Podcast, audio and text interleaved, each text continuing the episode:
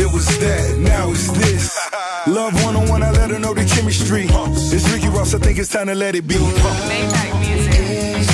right on time. Baby, it's on time. Baby, your love is right on time. Baby, it's on time. It's right. Your love is Just Your Love Takes Me All Time. Ben arrivati, puntata di questa sera. Oggi è il 12 di ottobre 2022. Questa naturalmente Into the Night, la musica della notte della vostra amata, amatissima Radio Ticino. Una radio che insomma da tanti anni trasmette, propone buona musica, cerca di portarvi buon suono in giro per il mondo. Io sono Paolo, sto con voi fino alle 22, puntuale naturalmente ogni lunedì e ogni mercoledì. Sono in replica con voi la domenica sera dalle 22 alle 24. Potete parimenti ascoltare naturalmente la trasmissione tranquillamente proprio sul podcast di Radio Ticino o anche evidentemente su Spotify il canale dedicato a Into the Night che insomma nonostante qualche problemino con royalty e cose di questo genere continua ad andare in onda. Questa è la vostra radio questo è il vostro suono spero che stiate bene spero che il suono vi piaccia e vi dia buon groove alla vostra giornata perché adesso è arrivato un momento di una canzone proprio bella bella bella bella bella. Rise and Shine.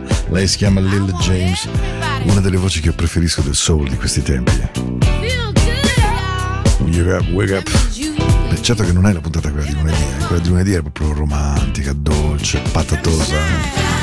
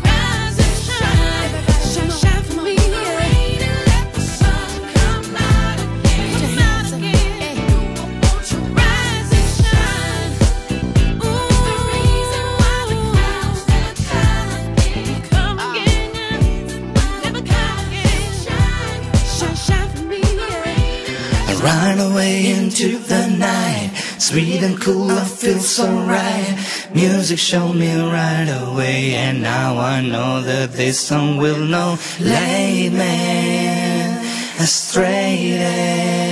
I know that all I gotta do, all you gotta do is jump into the night.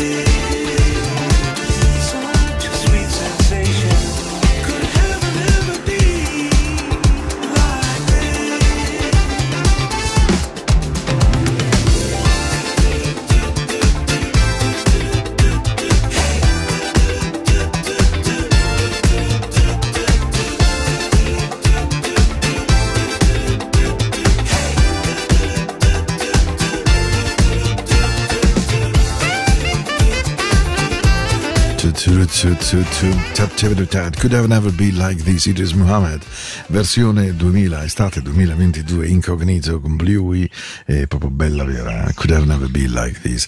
Stavo riflettendo questa sera, questa notte, alle dimissioni del nostro vescovo di Lugano e al di fuori veramente delle credenze di ognuno, al, al rispetto che deve essere dato alla persona, al fatto di essere praticanti o meno. No, no, non voglio toccare questo tema, figuratevi se ne ho le competenze, ma mi ha colpito che anche lui, eh, in un certo senso, sia finito in mezzo a un burnout, nel senso proprio della fatica di questo tempo. Un uomo che ha evidentemente risorse culturali, di pensiero, di pace, di ricerca di pace interiore, comunque si è schiantato contro la durezza del tempo, la durezza del budget, della, della curia, il dramma del giornale del popolo, la chiusura, le perdite di lavoro, la perdita eh, di vocazioni, le problematiche dentro la Chiesa, insomma, problematiche che per quanto siano evidentemente appartenute appartengono a un livello diverso da quello della vita comune, poi in realtà battono dentro nel dolore che tutti noi proviamo. Mi ha, mi ha molto colpito e anche umanamente mi ha, anche, eh, mi ha fatto sentire molto partecipe della sua commozione, del suo dolore. Poi, ripeto, ognuno veramente si faccia la sua opinione, io non, non mi permetto né di dire che sia giusto o sbagliato. Mi ha solo fatto molta tenerezza, molta malinconia, molta sorpresa vedere che anche un uomo così eh, evidentemente sia finito dentro in quello in cui tanti di noi, il nostro malgrado, e anche in certi casi senza quasi accorgerci, finiamo dentro, che è questa pressione folle, folle, folle. Il mondo oggi, certo che ha un problema di sostenibilità ambientale, di guerra, di, di tutto quello che volete, eh, ma in realtà il problema madre di tutto è che non abbiamo tempo, non abbiamo tempo. Beh, a Benizona sì, ovviamente. let go. Oh, babe.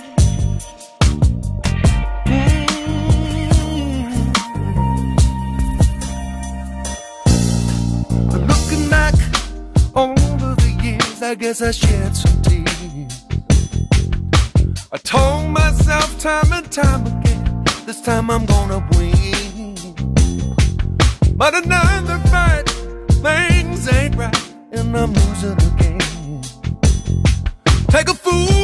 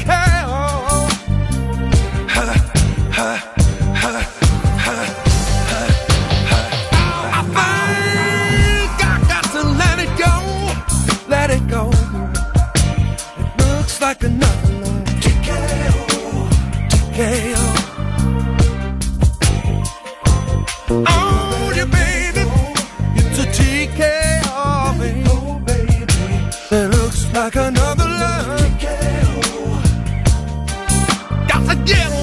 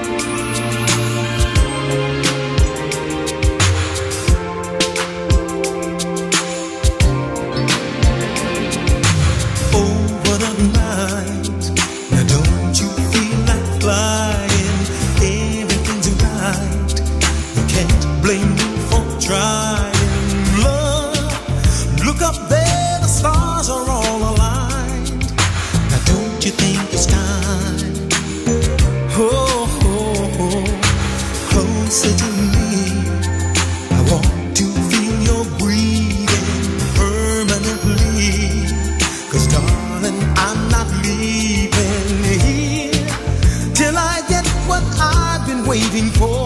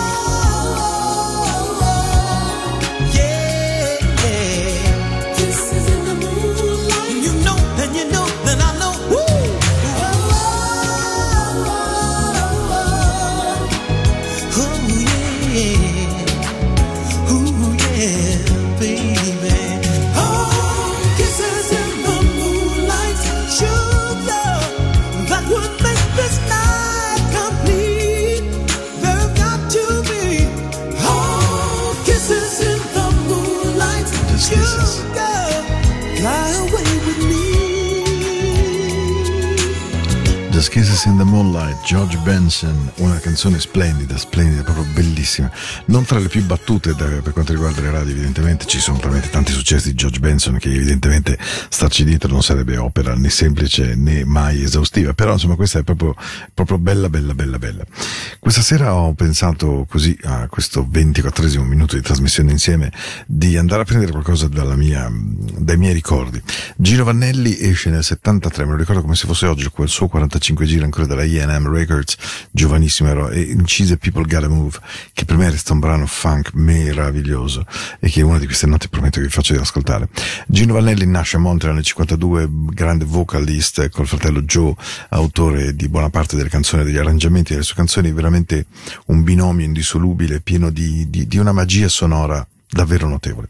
Bene, Gino Vannelli io l'ho sempre amato moltissimo, ho avuto il piacere di sentirlo alcune volte nella mia vita e dal vivo è ancora più animale da palco, parzialmente originario del Molise, la sua famiglia proviene da lì, è molisana, vicino a Campobasso, Campobasso per esattezza e eh, particolare divertente, oggi vive a metà tra l'Oregon e invece Utrecht in, in, in Olanda. La motivazione di Utrecht in Olanda non l'ho trovata in nessuna informazione in giro, ma lui ha scritto I Just Wanna Stop, Living Inside Yourself, eh, Black Cars, Wild Horses, insomma 80 milioni di dischi venduti, non so se vedo, eh, 80 milioni di dischi. Questa è una delle canzoni sue forse non più conosciute, ma che amo. Oh, mamma mia quanto. It hurts to be in love. Può ferire molto essere innamorati. Caspita, se è vero. Gino Vanelli.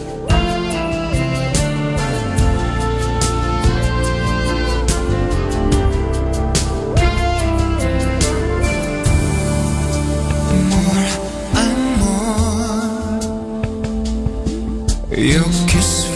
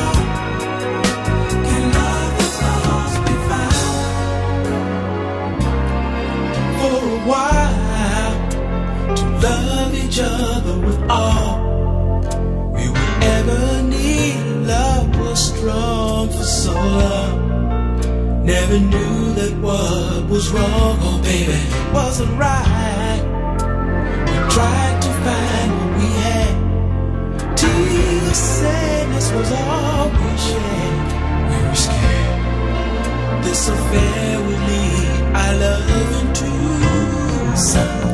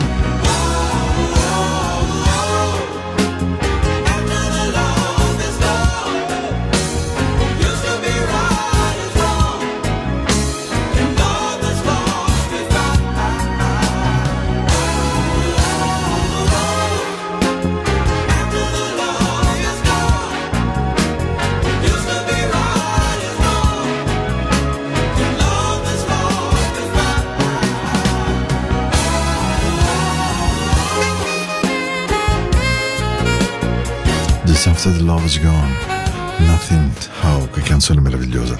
Dalla Plain All in All, Earth, Wind Fire, quando uscì questa canzone fece veramente impazzire tutti. Io la dovevo mettere in discoteca, vi raccontavo qualche sera fa di come in discoteca ci fosse il tempo dei lenti. Bene, questa sicuramente era proprio canzone da ballo della mattonella uscì qualche anno fa, anzi parecchi anni fa devo dire, credo, non mi ricordo più se ne è stato 80 o 83, ma ne sono certo perché l'ascoltai in un particolare luogo degli Stati Uniti, ma non ricordo perché ci andai due volte, quindi ho messo insieme le cose. La canzone meravigliosa degli Human League, Human League erano amatissimi per Don't You Want Me Baby, evidentemente, canzone ehm, new romantic, molto molto apprezzata anche nelle dance, ma inciso una canzone splendida che si chiamava I'm Only Human, o Flesh and Blood and Made.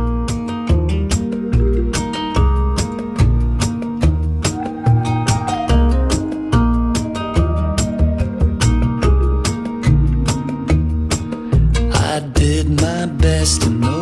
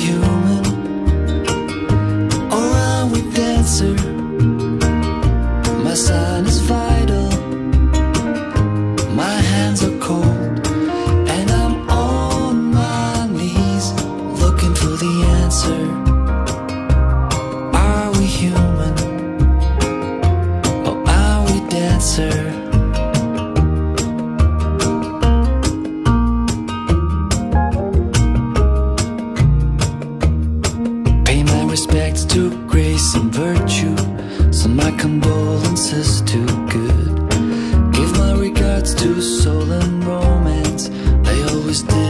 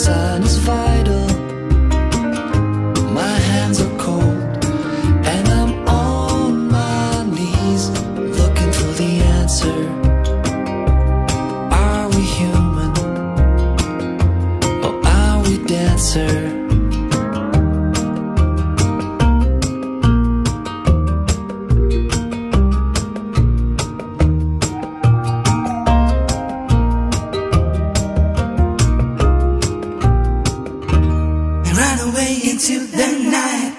Sweet and cool, I feel so right. And music showed me right away, and now I know that this song will know. Lead me astray, you know that all I gotta do, you know that all I gotta do. Into the night.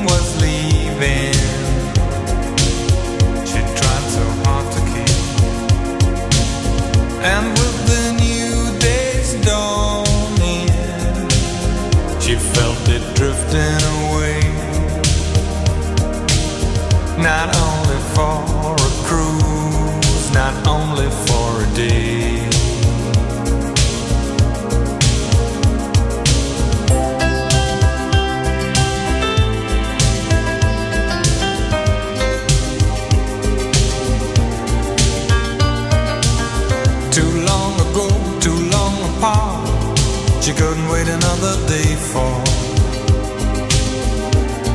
the captain of her heart.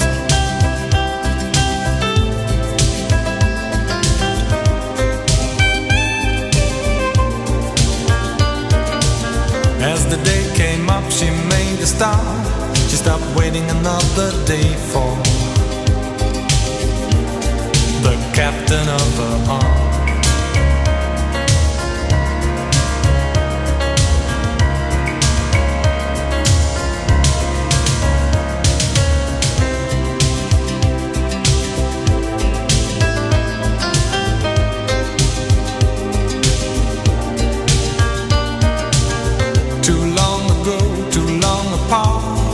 she couldn't wait another day for the captain of a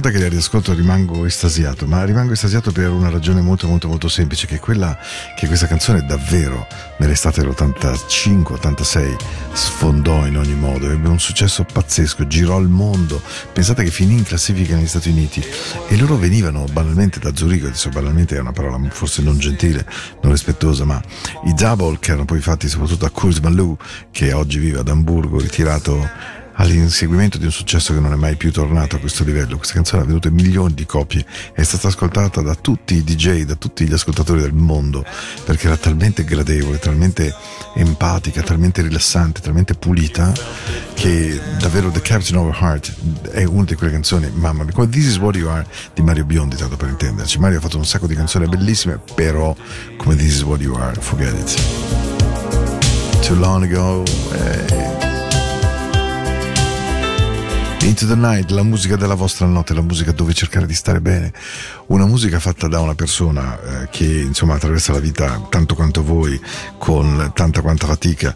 E anzi devo dire ero convinto di arrivare a una morbida età in cui avrei tirato il fiato e è avvenuto esattamente l'opposto, ho ancora più di prima da fare. E allora avevo veramente voglia di riascoltarla. Jaguar Wright, Love, Need and Want You perché l'amore ha bisogno di te e ti vuole.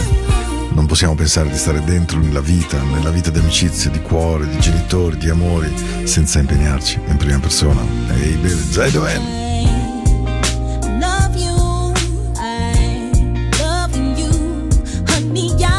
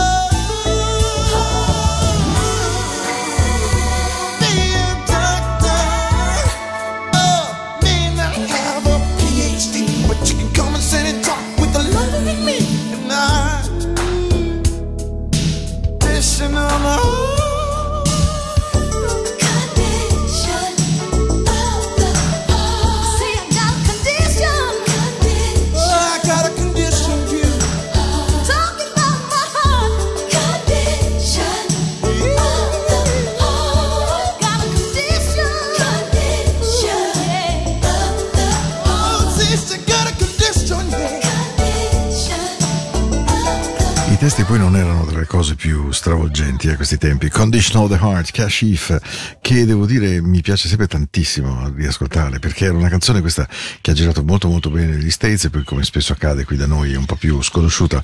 Ma ciò che mi diverte della costruzione musicale di questo genere di canzoni è appunto il giro, il controcanto, sempre però fatto con dei turni di grandissimo valore. E questa era la cosa secondo me bella della soul music di quei tempi che al di fuori del fatto magari oggi di apparire un po' barocca o desueta o troppo strappalacrime o mielosa o troppo dolce, comunque era incisa e fatta giusta, cioè cantata bene, arrangiata bene, suonata bene, bei cori, belle voci, insomma era una musica con grandissima, grande, grandissima dignità. La nostra notte, ah, vi ricordo naturalmente una cosa importantissima perché tra l'altro ogni tanto mi scrivono delle persone veramente carine che poi mi chiedono di non dire nulla, bla bla bla, bla e l'indirizzo mio mail è paolo.radioticino.com questo è l'indirizzo ufficiale al quale potete tranquillamente scrivermi tutte le volte che avete voglia. Questa era Into the Night la puntata di questo mercoledì sera. Ci accompagna diretti diretti fino alle 22 una canzone splendida con la rivisitazione di un gruppo che io adoro che sono beh li conoscete bene bene bene perché Joy Negro remix lui è proprio bravo vero eh? It's gotta be a lot of love. It's gonna be such a lot, lot of love Lunedì ci siamo ascoltati l'originale Nicolette Larson, musa di Neil Young. Questa sera quella un po' più loungy, why not? Io vi aspetto lunedì prossimo. Sarà il 17 no- ottobre dalle 21 alle 22 qui su Radio Ticino. Into the Night, la musica della notte. Io sono Paolo e vi voglio bene ed è per questo che vi abbraccio con un suono meraviglioso.